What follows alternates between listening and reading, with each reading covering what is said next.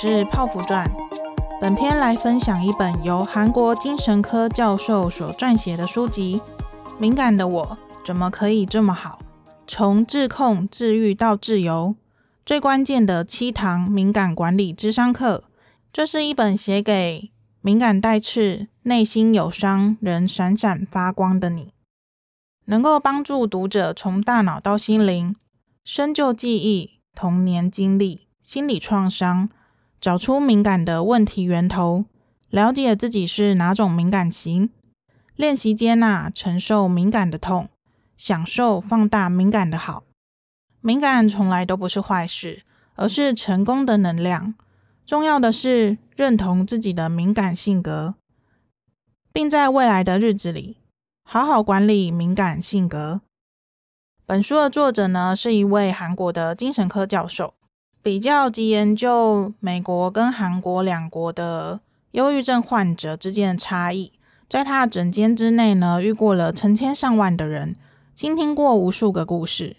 因此他体会到生活中真实发生的事，真的远比电影还要精彩啊！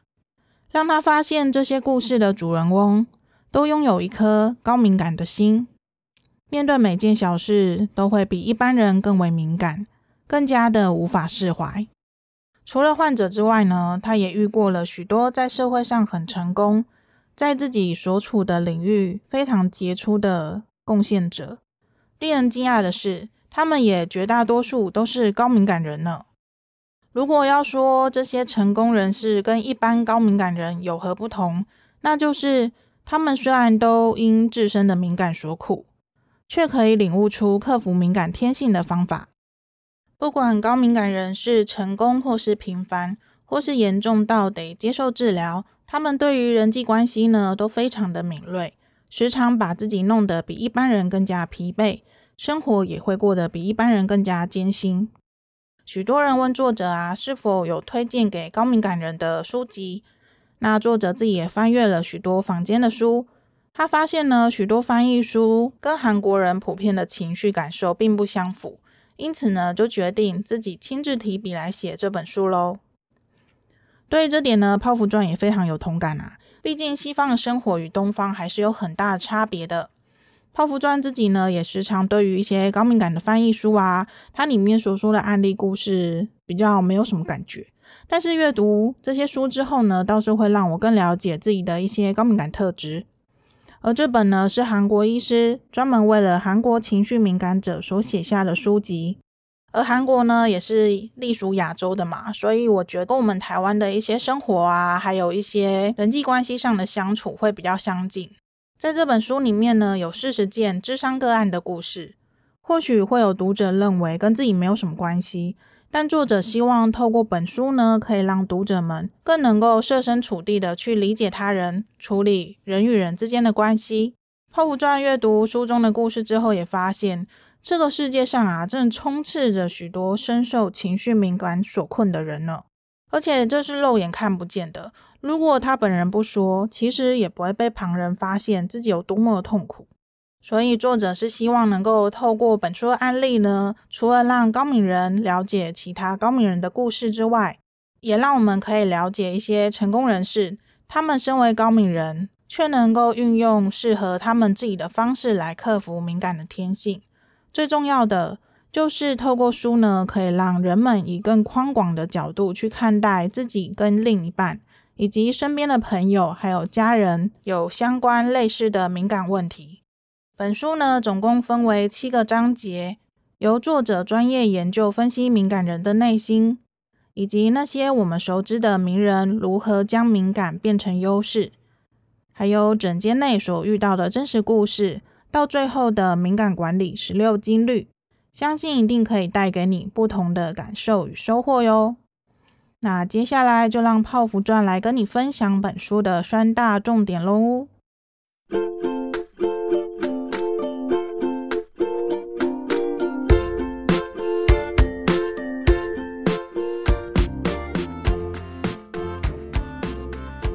第二重点，敏感的人大多内心有伤，你是不是正在非常有感的点头中呢？伤痛一，不能说的秘密。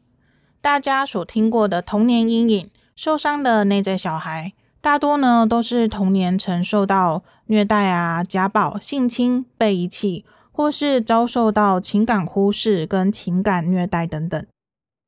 作者为了了解童年创伤对成人的影响程度，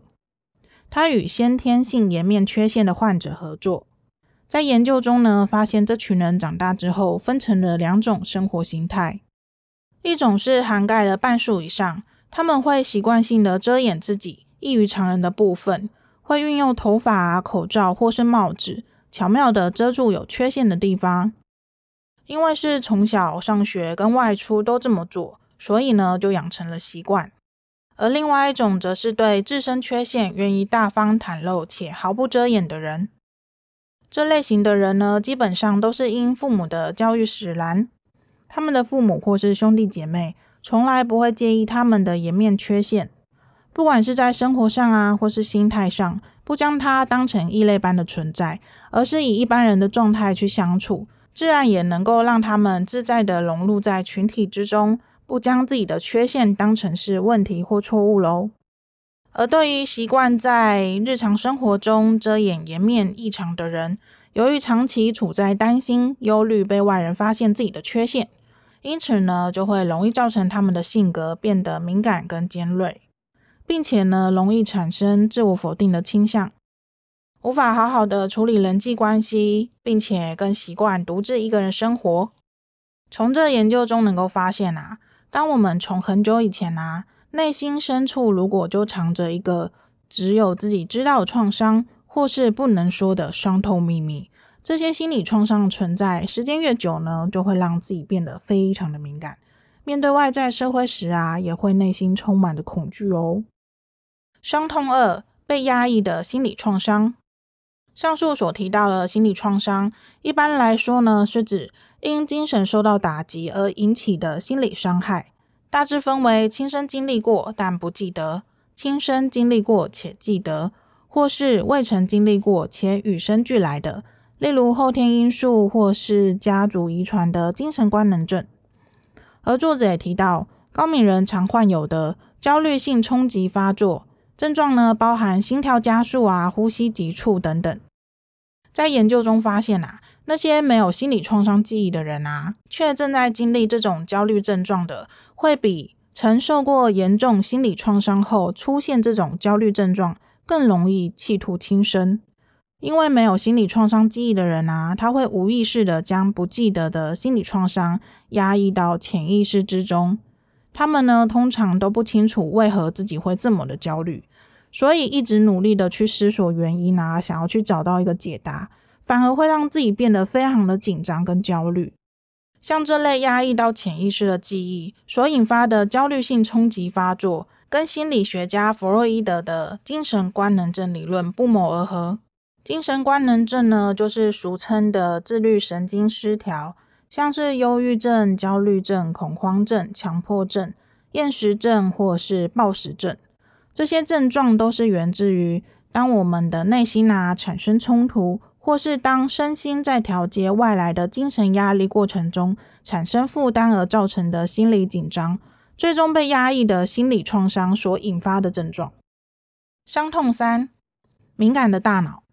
我们的大脑呢，是承载着心灵的器官。大脑中的神经回路装载着人们感受到的各种情绪跟想法。数以兆计的回路汇集之后呢，就形成了人类的心灵。随着时间流逝啊，那些不必要或是过于久远的回路就会被遗忘或是渐渐消失。相反的呢，那些一而再、再而三出现的强烈心理创伤，则会强化这些神经回路。让记忆变得更加牢固。这些反复经历的心理创伤所打造出来的高敏感大脑，进而演变成高敏人。位于大脑内的杏仁核呢，是学会害怕跟掌管恐惧的负面情绪重要部位。透过功能性磁振造影观察脑部血液流动的研究显示，越是敏感的人啊，大脑中掌控情感的杏仁核也会更加的活跃。如果持续受到刺激啊，人就会变得非常敏感，那些不好的记忆也会更加的鲜明。例如那些长期受到情感忽视、情感虐待、情绪勒索、羞辱、谩骂等等。书中也举例出，若成长在打骂教育下被迫学习的人呢，杏仁核非但不会加强记忆，反而会因为心理创伤而变得忧郁不安。至于自己喜欢而自动自发学习的人，就算杏仁核不产生作用，也会因专注力集中而提高了记忆的效果。所以，整合以上三点呢，简单来说，有非常多的因素形成了敏感的我们。了解这些呢，并非是要让我们埋头的去寻找那些被遗忘啊，或是无法改变创伤，而是透过以上的因素来了解，造成敏感的原因啊，并非是因为自己不够好啊，太脆弱、玻璃心，或者是是个负担、是个累赘、不值得被爱等等，而是因为过去的种种而造就了现在的自己。每个人的存在都是独一无二的，既然过去无法改变。那我们能够改变的就是现在。倘若一直纠结在无法改变个性啊、背景、学历、外观，或是内心的伤痛，就只会深陷在自己所定义的那些不幸中，不断的去回圈、围打墙，将这些不幸继续的延续下去，甚至还会延续到你的下一代呢。对高敏人而言呢，最重要的就是守好心理的防线，这就像是橡皮筋一直拉扯就会断掉一样。必须要在橡皮筋撑到最紧绷之前，适时的放松自己，放过自己。我们与生俱来的敏感性格是没有办法消灭的，但能够透过后天的学习，好好的去控制它。如果能够凭借自己的努力，找回身心的平衡，并且维持稳定的话呢，高敏人就会拥有异于常人所没有的观察力哦。唯有接纳真实的自我，勇敢展露自我。愿意接受他人的协助，才能够迈向崭新的世界，拥有健康自由的心灵。第二个重点是透过刻意练习，将敏感缺陷变成优势。知名的《华尔街日报》呢，他曾经报道过苹果前公司执行长贾伯斯曾患有纽扣恐惧症。这类的患者一看到表面有洞的纽扣，花朵中间有圆形葵盘的向日葵。切面有孔状小洞的丝瓜囊，或是看到皮肤坑坑巴巴、凹凸不平的人，都会感到恐惧袭来。贾博士二零零五年在史丹佛大学毕业典礼上的演说，提到了他的就学跟成长经历。这段演说呢，影响了台下非常多的观众。他说到，他是被养父母给抚养长大的，生母在非常虔诚的天主教家庭中成长。在学生时代的时候，跟贾博士的生父相恋，而且未婚生下贾博士，当然也遭到了生母父亲的坚决反对，让两个无法结婚的人决定将小孩送给别人领养。从此呢，贾博士就再也没有见过自己的亲生父母了。作者认为，贾博士的密集恐惧症很有可能是因为被抛弃的自我否定而产生的愤怒跟恐惧。让他对象征母爱的圆形物体产生了深切的恐惧，而贾伯斯能在公开场合侃侃而谈自己的故事，足以说明他已经成功克服了童年的心理创伤，受伤的心灵获得治愈。他的成功呢，不仅是源自于自身的天赋、美国社会的包容以及对创造力的尊重，他的养父母也是非常功不可没的。他们为了增强贾博士的自信，付出了深切的努力跟深厚的爱，而世界闻名的牛顿也拥有高敏感性格哦。虽然童年心理创伤跟敏感的性格让他饱受忧郁症跟神经衰弱折磨，但同时呢，也让他在不受父母跟他人的干涉之下，发挥自身的创造力跟想象力，而且最终也克服了神经衰弱。英国前首相丘吉尔。也因为原生家庭拥有先天的忧郁症基因，每当丘吉尔的忧郁或是敏感发作时候，他就会透过写字跟画画来做自我调节，让忧郁症成为刺激他深度思考、增强创造力跟观察力的动力。透过书上几位名人的故事，让我们了解，虽然我们没有办法选择自己的出身，选择原生家庭，选择先天的基因，但这些已经注定好的命运。并不是真正会阻碍我们人生前进的元凶。这世界唯一不变的就是变。唯有当自己愿意拉高自我思维，用更宽广的角度去看待自己，才会发现，虽然我们对于这个世界是非常微小的存在，但在我们自己的内心世界里，其实是拥有无限的能量的。只要将努力的目标放在我们可以控制的范围之内，学习跟自己好好的相处，更胜于用尽吃奶的力气去对抗这个世界。真的是累死人不偿命啊！在书中其中一个章节呢，为高敏感个案设计了专属的处方。市面上有许多高敏感相关书籍啊，都是由西方作者撰写的。刚刚泡芙钻有说嘛，因为我们的生活环境跟方式不同，所以让我觉得看了很多案例故事之后都比较无感。以韩国而言，家庭关系对个人的影响很大。韩国人非常在意他人的评价，经常跟他人比较；而西方家庭的成员呢，多数都是重视团体活动跟聚会的，跟我们日常生活啊，还有社会价值观差异会比较大。那书中有三十一个真实的故事，都是以韩国高敏感个案为例，内容涵盖非常的广，从不同的个案啊、症状、病名，了解各种高敏感类型，试着找出高敏感的问题源头。再搭配书中专业医生的建议，从源头开始改善自己的敏感。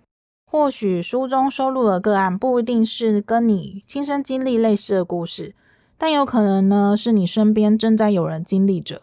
作者也希望透过这本书，让读者们更能够设身处地的去理解他人，处理人跟人之间的关系。另外，书中也特别截取了九位患者的智商记录跟治疗案例。他们跟上述三十一位个案一样，都具有敏感特质，但也因为这些特质呢，让他们在各自领域中都闯出了一片天。例如，高敏人皆具备的完美主义症头是如何成为连锁餐饮大亨的助力呢？或是有位童年曾被酒醉父亲家暴，成人后却选择帮助酗酒患者接受治疗社工师的故事。以及身为投资界传奇的数理天才，却曾因没办法跟别人眼神交汇而感到困扰，因而产生轻生的念头。透过克服敏感的真实案例，相信可以帮助更多高敏人看见更多的可能，从中找到适合自己的方法。第三个重点，敏感管理十六金律，只要设定简单易行的为目标，从表情、语气到姿势。从作息到饮食，找好安全堡垒，确认防卫机制，就能管理敏感、善用敏感、升级敏感。泡芙传也将书中所写的十六金律分成了四大类。第一类为辨识出影响自己的敏感特征，包含了练习好好管理敏感。形成高敏感的因素有很多，但如果被敏感控制，就会让我们经常处在紧张的状态。没有办法好好的应付生活中的人事物，所以透过书中的敏感管理天平，练习好好管理敏感，让自己保持在平衡的状态下，才能够将心思放在自己喜欢的事物上。另外还有改善自己的表情跟语气，因为高敏人啊，经常太过在意别人的表情跟语气，却很少去思考自己展露在外的样子。书中有提出了改善自己的表情跟语气的方法，让我们无需过度的纠结别人呈现的状态，而是将注意力放到自己身上，反复的练习最适当的方法，努力的为自己营造温和的形象。另一个就是认清自己喜欢跟讨厌什么。如果可以明确的知道自己喜欢跟讨厌分别是什么呢？对于管理自身敏感会有很大的帮助哦。有些事情呢、啊，明明很讨厌，但却不得不做。可以尽量在做的过程之中呢，穿插一些自己喜欢的要素，防止自己的能量被消耗殆尽。这也是能够抚平内心敏感的好方法。另外还有一个是为自己的敏感天线换个方向。有些高敏人啊，在跟人家谈话的时候，会忽然觉得呼吸困难，这是因为他们太在意对方的表情跟语气。当对方生气啊，或是语气变差的时候，高敏人呢就会一直去猜测原因，导致自己越来越紧张。最好的方式呢，就是将发达敏锐的感测神经转移到其他地方，例如，以关心对方的角度出发，将注意力放在谈话对象的身心状态，不要过度的解读对方的神色，而是采取一种关心对方的态度，就能够有助于减少自身的敏感性。第二类为降低敏感所带来的影响，这里面包含了端正姿势与敏感的关系。高敏人呢，因为不太喜欢跟人家眼神交汇，所以常常都会低着头。如果头部长期姿势不当呢，不仅颈椎啊，就连腰部都会感到不舒服，容易造成腰椎间盘突出。因此，需要刻意的练习如何缓和紧张，调整头部跟肩颈位置，让视线平视在前方跟说话的对象。养成头部姿势端正习惯之后呢，跟人家交谈就会轻松许多喽，而且对方也会跟你一样维持端正的姿势。还有就是高敏人呢，需要好好的照顾自己敏感的肠胃，因为许多敏感的人一紧张就会出现胃痉挛、腹泻等症状。当敏感大脑受到压力的时候，也会发出指令，促进分泌皮质醇等压力激素，导致肠道内的好菌减少，破坏肠道的平衡，进而影响到肠道蠕动。近年来呢，有许多相关的研究指出，调节肠脑轴线功能。不仅能够舒缓肠胃的压力，还能够使心情安定呢。接着还有需要彻底的放松跟休息的能力，因为对脑袋高速运转的高敏人而言啊，执行彻底放松休闲能力真的非常重要。但是有许多高敏人啊，待在家里看似在休息，但其实一刻都不得闲。例如，常会在滑手机啊、上网啊、聊天啊、浏览社群平台等等。看了一堆大多没有什么太大意义的讯息，到处按赞啊，导致眼睛疲劳，比起上班让人更加疲惫呢。而休息呢，是指身体跟精神都彻底的放松，让我们能够处于平稳舒适的状态，定时的安抚跟放松自己的身体，才能够让身体听我们的话，按照我们的想法去行动。再来就是每日固定时间起床。因为有许多高敏人深受失眠所苦，好不容易睡着了，也不时的会醒来。之所以难睡啊，是因为在准备就寝的时候，就会回想起当天发生的事情，反而更有精神了，大脑也变得更加清醒。因此，在睡觉前要尽量的避免接触性的事物，改善不良的睡眠习惯，努力维持规律的生活习惯，建立固定起床的时间，帮助调整一日的生活步调。第三类为练习跟敏感和平共处，这里面包含了找到自己的安全堡垒。我们人活着难免会遇到失败跟挫折，经历各种想象不到的问题。这时候如果没有足够的自尊，就会变得非常敏感，严重的话甚至会想要轻生。很多低自尊的人呢，往往对自己是非常的严苛的。自尊呢，在童年的阶段就已经大致底定了。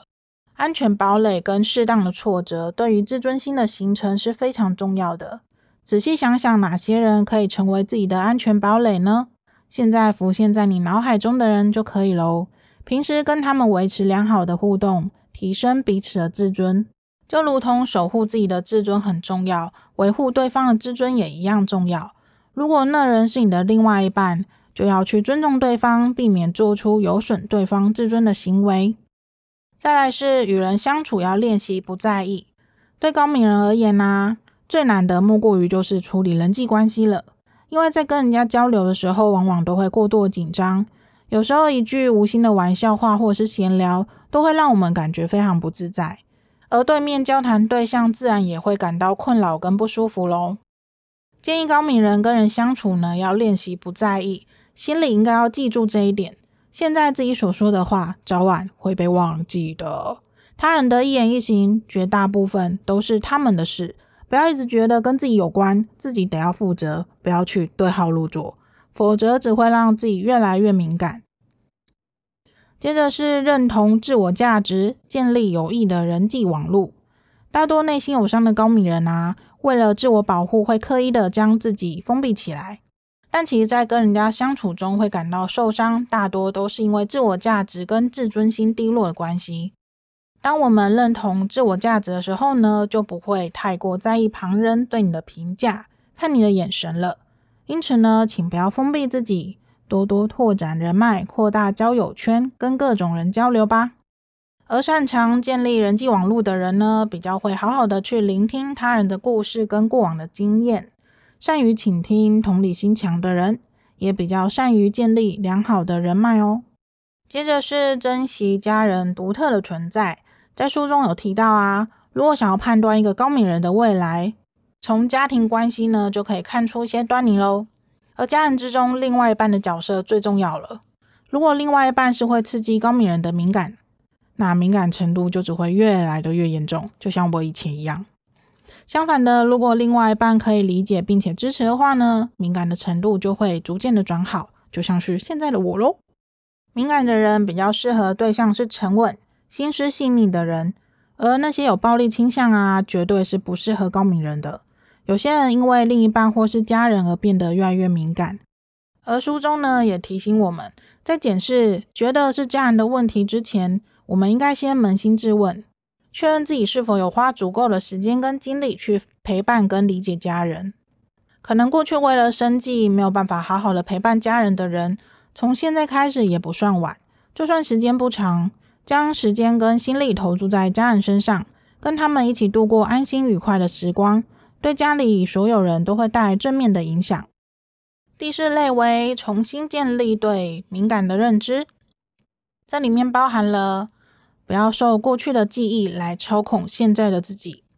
过往的记忆跟经验呢，对敏感的人来说影响非常大的。而问题在于，敏感的人会依照目前的情绪跟感受，大幅的扭曲过去的记忆。有些事情本人可能记得很清楚，但家人跟亲朋好友却丝毫想不起来。敏感的人大多都是属于这一种，因自身敏感特质啊，所以会把过去的一些记忆历历在目。还会因为过于敏感，把过去的记忆进行修正，进而做出偏极端的行为。虽然过去的记忆也有存在的意义，值得好好珍惜，但记得别让过去的意义中的情感操控现在自己。另一个则是专注此刻，降低焦虑。因为我们高敏人啊，通常都会对未来充满担忧。如果无法摆脱对未来的担忧呢，就可能会陷入焦虑。那会酿成更大问题。对高敏人而言，专注在此时此刻才是最重要的。如果提前一个月担忧的话呢，这焦虑的状况就会连续维持一个月。如果提前一年的话呢，就得面对一年份的焦虑。如果担忧的是死亡这件事，那就会永远活在要如何面对死亡的焦虑跟恐惧之中。像泡芙传自己也是一个焦虑感容易冲破天际的人呐、那现在呢，我时时刻刻都会提醒自己，不要沉浸在过去的忧郁里，也不要陷在未知的焦虑中。时刻提醒自己，先将眼前的事处理完善，好好的活在当下才是最重要的。接着是理解自己的心理防卫机制，因为我们的高敏感特质会将我们的感官所接收到的刺激放大数倍。当自己的内心或外在世界发生冲突，就会打破内在原有的平静，产生的焦虑感就会对自身造成威胁。这时候，我们就会利用心理防卫机制来缓解焦虑，让内心重拾平静。心理防卫机制呢，是人们在潜意识之下自我保护着一种心理防御的作用，为的是维持内心的平静，然后避免精神上受到伤害。而在书中也收录了相关的内容，呃，可以帮助读者理解自己的心理防卫机制，从中去反思这些不自觉的行为跟感受对于自身日常生活造成哪些影响，进而让我们更有意识的去选择更好的解决方式。另外还有，不要制造敌人，跟不要幻想敌人。我们没有办法要求所有人都喜欢我们嘛。那我们人生中呢，难免都会遇到一些不友善啊、难相处的人。对高敏人而言呢，如果周遭有一些讨厌或是攻击自己的敌人，就会让我们的敏感天蝎立刻的全面警戒，甚至很有可能会严重到对所有人都充满戒心，怀疑所有人都是自己的敌人。所以适时的保护跟表达自我是非常重要的，但要时刻的注意自己在跟人的谈话之间呢，是不是放入了太多攻击性的一些情绪。如果在跟别人沟通的时候，也要尽量的去保持语气的平衡、具体化，去表达自己的想法。除了能够减缓沟通过程中的剑拔弩张之外，也可以打造让彼此都舒适的对话气氛哦。好哟，终于来到最后总结啦。那透过这本书呢，本集整理出了三大重点。重点一：敏感的人大多内心有伤，这些伤痛分为三个类型。第一是不能说的伤痛秘密，第二是被压抑的心理创伤，第三是敏感的大脑。而唯一能让高敏人从不幸中跳出的关键，则是。放下想改变过去、操控未来的执念，把关注点放在自身，放在当下，做好每一个选择，也为自己每一个选择负责。重点二：将敏感变成优势。这里提到贾博士的故事、牛顿的故事、丘吉尔的故事，书中也提出了四十个真实案例，以及医生作者的专属建议。相信里面一定有能够帮助你的方式。第三个重点是敏感管理十六金律，泡芙传把它分为四大类。第一类是辨识出影响自己的敏感特征；第二类是降低敏感所带来的影响；第三类是练习跟敏感和平共处；第四类是重新建立对敏感的认知。以上多数的内容都是截取书中的重点，泡芙传是以蜻蜓点水的方式来分享。是为了让大家了解这本书里面真的是干货满满的呀。如果说自己某个内容呢有触动到你，让你会想要更了解一些详细的内容，就快来点击本集节目栏里面的书本资讯，推荐这本书，书名为《敏感的我怎么可以这么好》，赶快加入你的购物车，买回去跟泡芙传一起好好的管理敏感吧。那我们就下集节目见喽，拜拜。